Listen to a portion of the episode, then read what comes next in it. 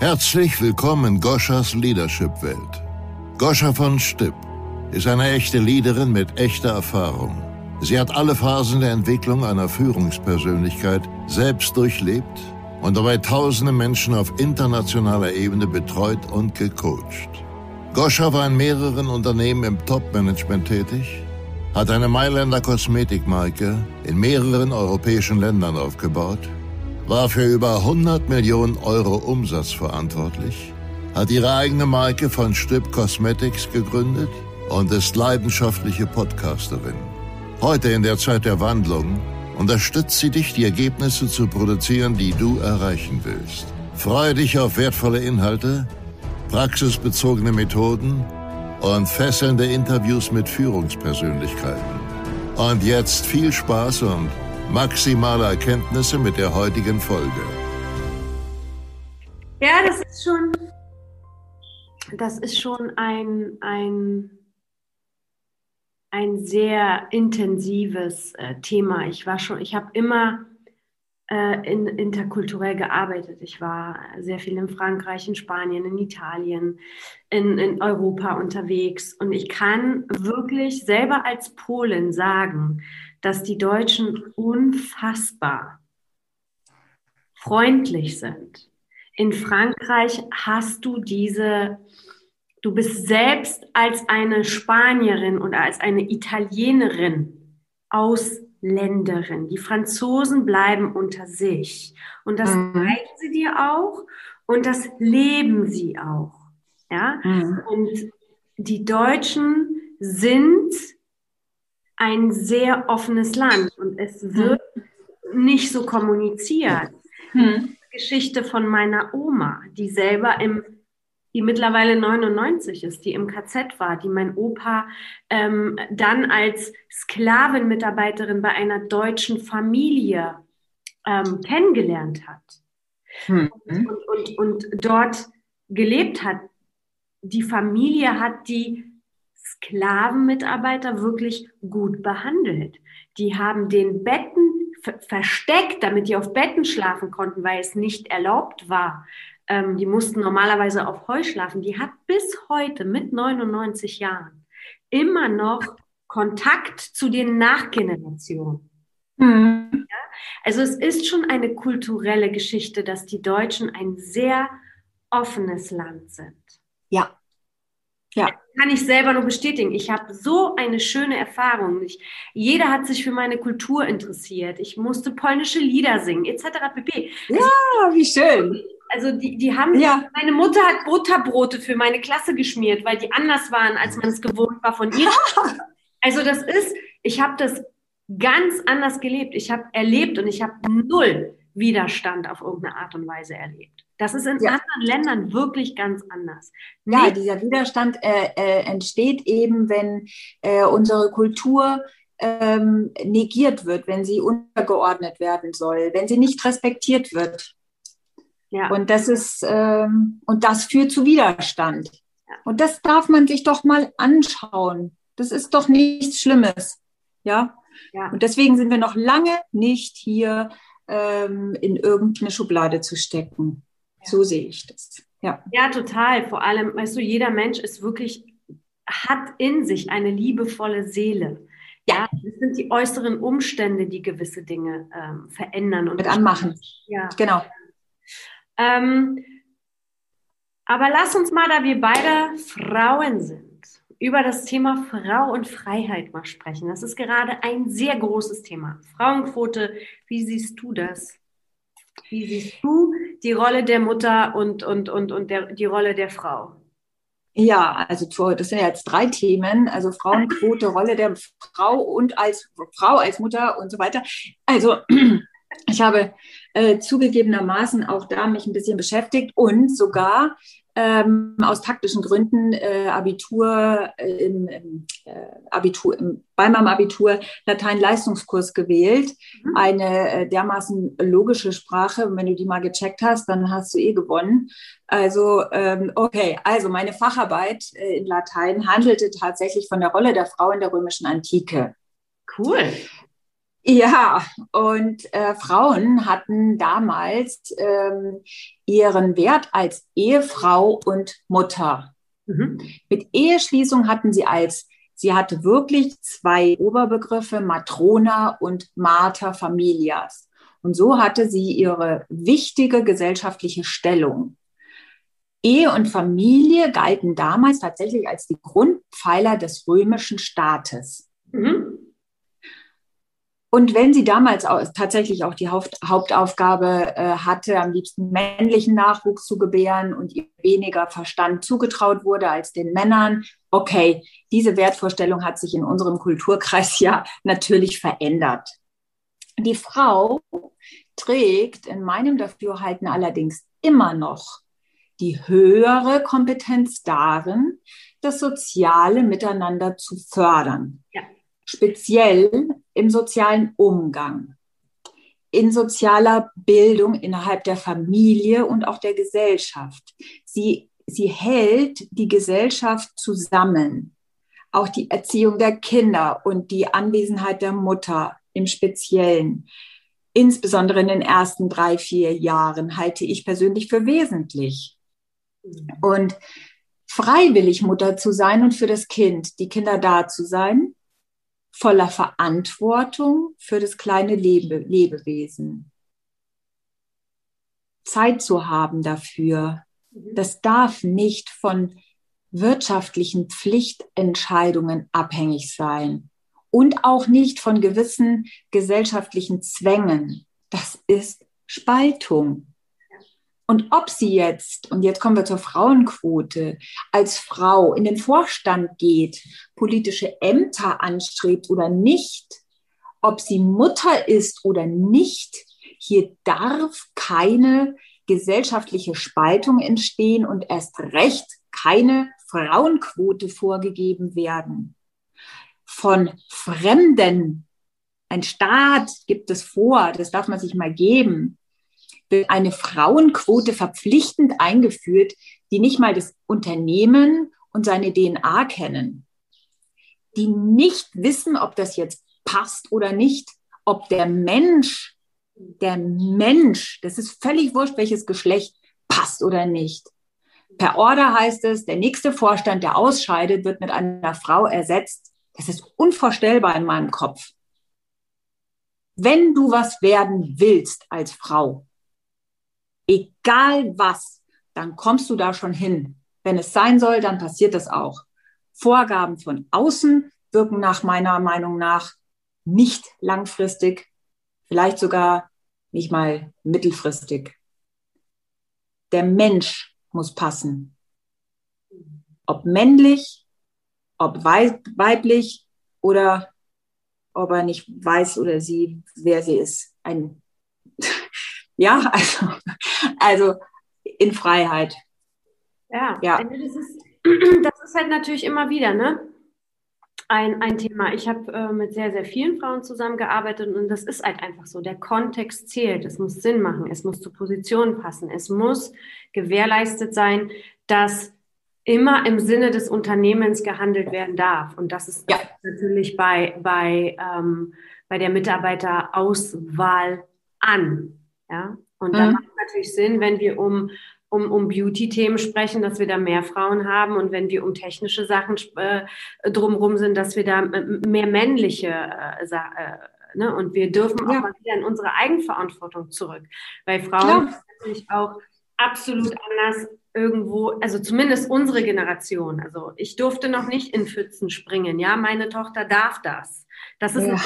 ja, Jungs durften in Pfützen springen, Mädchen nicht. Wir ja. Ähm, äh, heute hat sich das natürlich auch geändert. Also es ist halt einfach, ich äh, bin da total bei dir, wenn es heißt, man darf sich immer den Kontext angucken. Kontext. Genau. Ja, wir sehen es ja jetzt auch bei der EM. Äh, so viele Frauen sitzen dabei und kommentieren und sind als Expertinnen mit dabei. Äh, ist doch okay.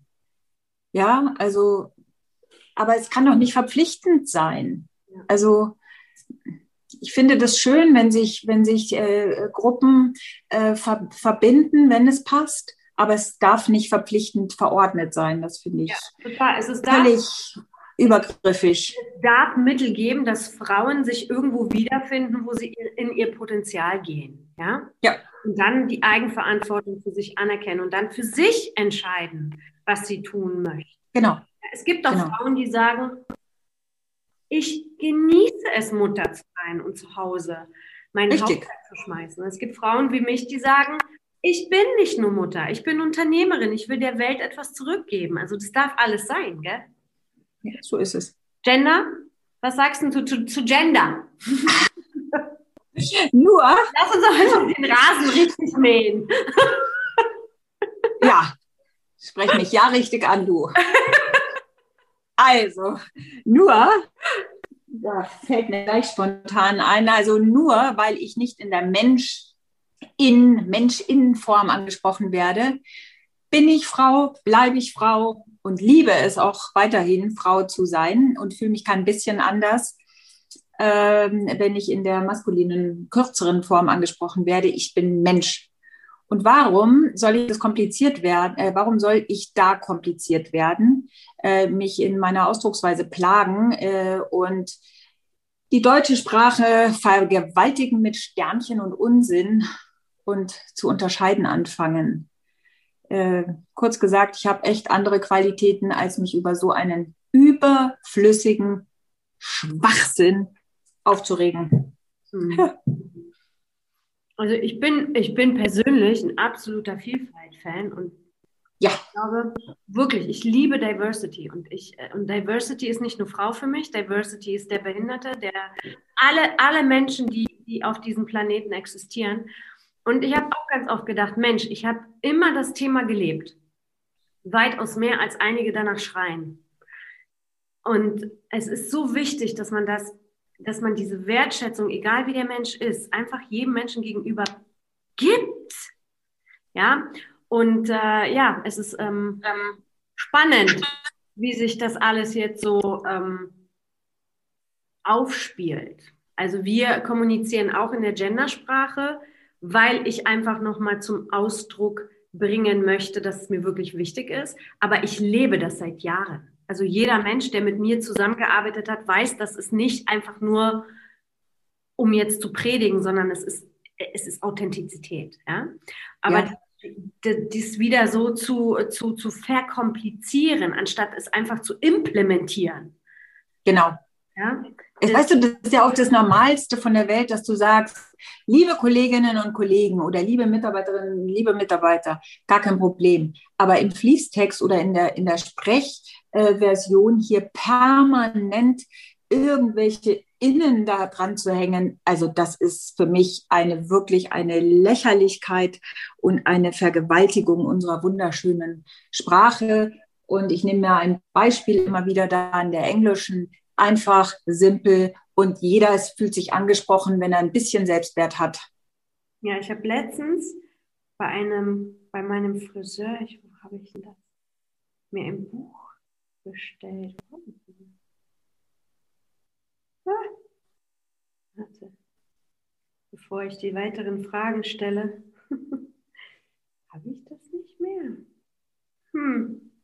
Und zwar vergessenen Worte der deutschen Sprache. Aha, schreibe ich mir gleich auf. Ja, ich suche dir, ich schicke dir das Foto. Auf jeden Fall sind es ganz alte Wörter, die nicht mehr benutzt werden aus der deutschen Sprache. Und da sind so viele schöne dabei, weil ich auch so unglaublich gerne kreative Texte schreibe. Und das Ja, ist so, ne? Genau. Naja, jetzt mal zurück. Gibt es noch was, was dich beschäftigt, was du sagen willst? Ja, also einen, einen habe ich noch. Einen hast du noch. Einen habe ich Ja, noch. wir reden, wir reden richtig heute. Das, das, das dauert jetzt ein bisschen, Mhm. weil ich an dieser Stelle sehr gerne einen Menschen ähm, zitieren möchte, mit dem ich unlängst einen sehr langen Austausch hatte. Und äh, das ist Hubert Asam. Mhm. Hubert Asam, der kleine Wolf, äh, zu finden auf, auch natürlich im Internet. Ähm, und meine Ridgeback-Hündin, die Ruby, und ich hatten die große Ehre und Freude zugleich, ihn kennenzulernen, als sie noch Welpe war. Und er hat mir beigebracht, was Verantwortung zu übernehmen bedeutet. mhm. dass es meine Aufgabe ist, als menschliches Wesen mich auf die Tierwelt einzustellen und nicht mein Tier in die Menschenwelt zu vergewaltigen. Mhm. Ich habe also zu Hubert inzwischen wirklich eine, eine Freundschaft aufgebaut und ihn tatsächlich gebeten, mir ein paar Gedanken zu dem Umgang unserer Gesellschaft mit ihrem archaischen ökologischen Erbe mitzuteilen. Und das möchte ich hier gerne nahezu wörtlich wiedergeben. Also das sind jetzt echt nicht meine Worte, sondern das ist er. Mhm. Und das dauert jetzt ein paar Minuten und wer will, der hört sich's an. Denn das kaum, kann kaum, es geht schon los, jemand so exakt beobachten wie er, der in den Marken in Italien lebt, mit Wildpferden, mit Wölfen und auf natürliche Art und Weise mit den Tieren arbeitet. In dem Fall mit Hunden und Pferden. Hund und Pferd sind die Haustiere der Menschen und man kann am Umgang mit ihnen sehr gut ablesen, wie der Mensch für sich selbst aufgestellt ist und für ihn Gesellschaft funktioniert. Am Beispiel Hundeführerschein, den die Grünen jetzt ja tatsächlich fordern, ist das unglaublich gut erklärbar. An sich ist der Hundeführerschein ja eine löbliche Aktion. An sich sollte der Hundeführerschein dazu dienen, dass die Menschen in ihre Verantwortung gehen dass sie lernen, mit ihrem Tier umzugehen, das A, hohe soziale Ansprüche hat und B, eben auch eine Waffe mit sich trägt und es aus der Sicht des Hundes eben auch Sinn macht, die mal einzusetzen. Die Menschen versprechen sich also von dieser Einführung eine Regelung, eine Sicherheit, Vertrauen in die Natur des Hundes und darauf, dass sie ihrer Verantwortung gerecht werden. Es hat sich aber ein Markt entwickelt, in dem man Hunde verkaufen kann. Der wird dann per Gesetz an den Menschen weitergegeben und was hinten rauskommt, ist ein kapitalistisches System im Umgang mit dem Hund, das dann per Gesetz ab dato zur Pflicht im Umgang mit dem Tier wird. Die ökologische Basis des Tieres ist vollkommen anders die würde eine Beziehungsaufnahme vom Menschen zum Hund beinhalten. Wie schön ist das? Mhm. Und wenn man genau beobachtet, was mit Hunden und Pferden passiert, dann ist es so, dass die Menschen tatsächlich aus ihrer Verantwortung rausgehen. Sie ersetzen diese Verantwortung mit kapitalistischen Vorstellungen, mit Vorstellungen von gut und böse, mit moralischen Vorstellungen, die rein auf der menschlichen Kultur basieren und in der, in der Natur der Tiere absolut nicht zu finden sind. Ein weiterer Mechanismus ist Angst, mit der sehr viel hantiert wird. Es wird sehr viel behauptet, Tiere hätten Angst. Wenn man verhaltensbiologisch nachforscht, wird man Angst nicht finden. Man findet sehr konkrete Furcht, sehr berechenbare Reaktionen und die sind, wenn jemand die Basis der Hunde kennt, sehr gut und einfach therapierbar. Selbst wenn da grö gröbere ähm, Entwicklungsverfehlungen waren. Was passiert mit diesem Hundeführerschein? Es wird das Gegenteil sein als das, was man erreichen will.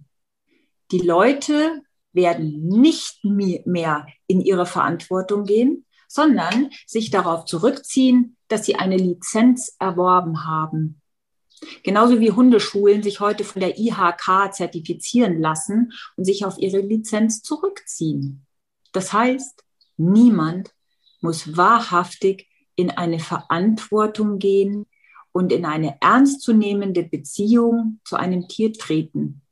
Es reicht, absolut den Hundeführerschein zu besitzen und damit ist per se alles gut und richtig, was man macht. Jegliches andere Verhalten wird damit a illegal und b natürlich auch im Sinne von Moral, die nach Polaritäten funktioniert, zum Bösen deklariert. Fakt ist, dass die Freiheit desjenigen, der tatsächlich mit Tieren umgehen kann, also mit Pferden und Hunden in dem Fall, komplett beschnitten wird. Das heißt, jemand wie Hubert Asam, das sage ich jetzt mal kurz, der 25 Jahre Verhalten von Hunden erforscht hat, wird von heute auf morgen zum Illegalen erklärt. Crazy. Spaltung nenne ich das. Man darf also nicht vergessen, dass auch in Ordnungsämtern, in den Ämtern, in denen also diese Lizenzen ausgestellt werden, ein Machtapparat entstehen wird. Da sitzt also jemand von seiner Qualifikation, wenn es gut ist, vielleicht sogar ein Tierarzt. Aber ehrlich gesagt, der Tierarzt hat keine Verhaltensweisen studiert. Der weiß ziemlich sicher nicht, wie die ökologische Basis von diesen Tieren ist. Der hat sich was anlernen lassen im Studium an der Uni, ohne Kontakt zum Tier. Da geht es um eine richtige Lösung, die er da bietet, um sein Examen zu bekommen, um positiv und negativ, um Polaritäten.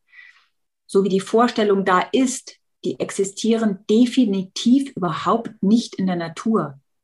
Natur ist viel komplexer, immer mehrschichtig und vernetzt. Das heißt, da wird nach ganz einfachen Gut und bösen Kriterien versucht, etwas sehr Wichtiges und Komplexes zu erklären, zu vereinfachen und was am Ende natürlich vollkommen fehlläuft.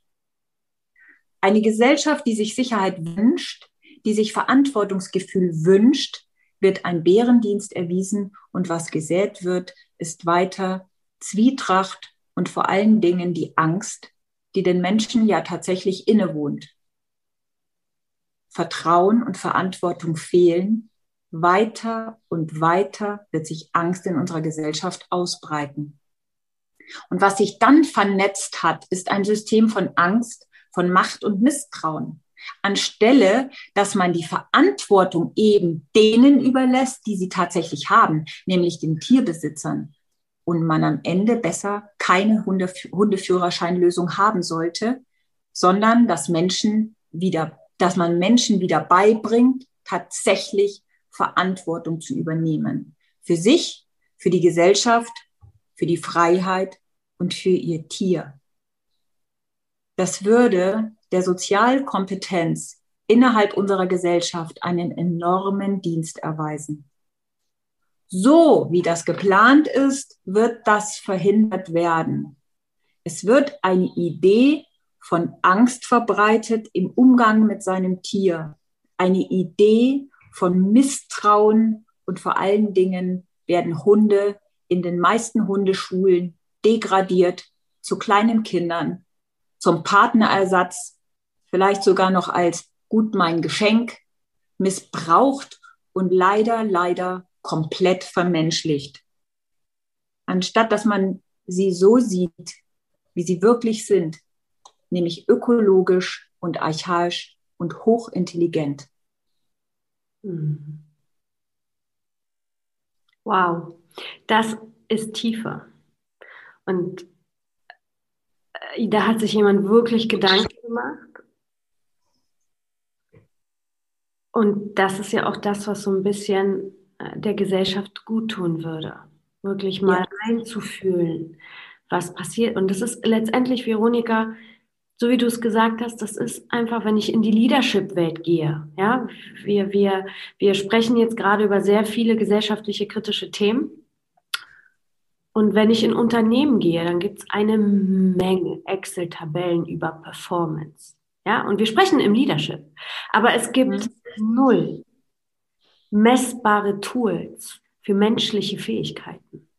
Ja, wie ja, die weichen Faktoren. Ja wie kreiere ich denn eine Empathie? Wieso soll ich als Chef in die Verantwortung gehen? Warum werden die Leute, die Arschlöcher sind, aber Performance machen, befördert? Und dann kommt ein Arschloch an die richtige Stelle. Ich nenne es mal so, weil dann der ganze, der ganze Weg bricht.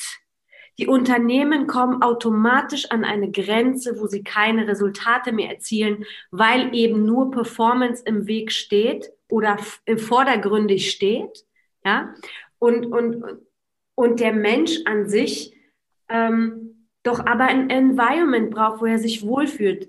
wenn er sich wohlfühlt, dann kreiert er Ergebnisse. Äh, das, das ja. ist normal, das ist das Gesetz. Ja. ja. Und das spiegelt das Ganze so sehr wider. Und das kann man natürlich auch noch auf andere Bereiche. Das ist einfach, ähm, egal wie jeder, wie jeder so seine Meinung für sich entwickelt und für sich letztendlich entscheidet. Der Punkt ist, eigenverantwortlich wirklich sich mit dem Themen zu beschäftigen. Und ich, also mir hat Corona definitiv gezeigt, dass Natur für mich das allergrößte Vorbild ist. Mhm, genau. Ein, wenn da die Gesetzmäßigkeiten Jahr für Jahr seit Jahrtausenden funktionieren, ähm, sollten wir lieber dahin gucken, anstatt ähm, auf irgendwelche Gesetze. Ja, da bin ja. ich total, mhm. bei dir. Und ähm, ja, ich danke dir wirklich vielmals für diese ehrlichen Worte und für diesen Mut, auch diese Dinge so anzusprechen. Ähm, ich glaube, dass es sehr, sehr vielen Menschen auf der Seele brennt. Viele das so sagen wollen, sich aber nicht trauen, das so zu sagen. Und ähm, ja, und ähm, lass uns die Welt zu einem besseren Ort machen. Fällt mir dazu nur ein. Hast du noch ein schönes Schlusswort, meine Liebe? Also zunächst, dass ich ähm, Hubert von ganzem Herzen für diese Worte danke und dass äh, mir eben klar wird, dass auch hier äh, sichtbar ist, dass dieses Phänomen tatsächlich äh, sogar hier wirkt. Also die Spaltung und so weiter. Ja, also äh, es ist überall zu sehen und wenn du die Augen öffnest, dann, äh, dann ist es eine, eine, eine Bereicherung für sich selbst. Ich kann jetzt hier noch kurz sagen, meine Ridgeback-Hündin und ich, äh, ist ein großes Tier. Äh, wir gehen überall ohne Leine. Die vertraut mir blind. Ja.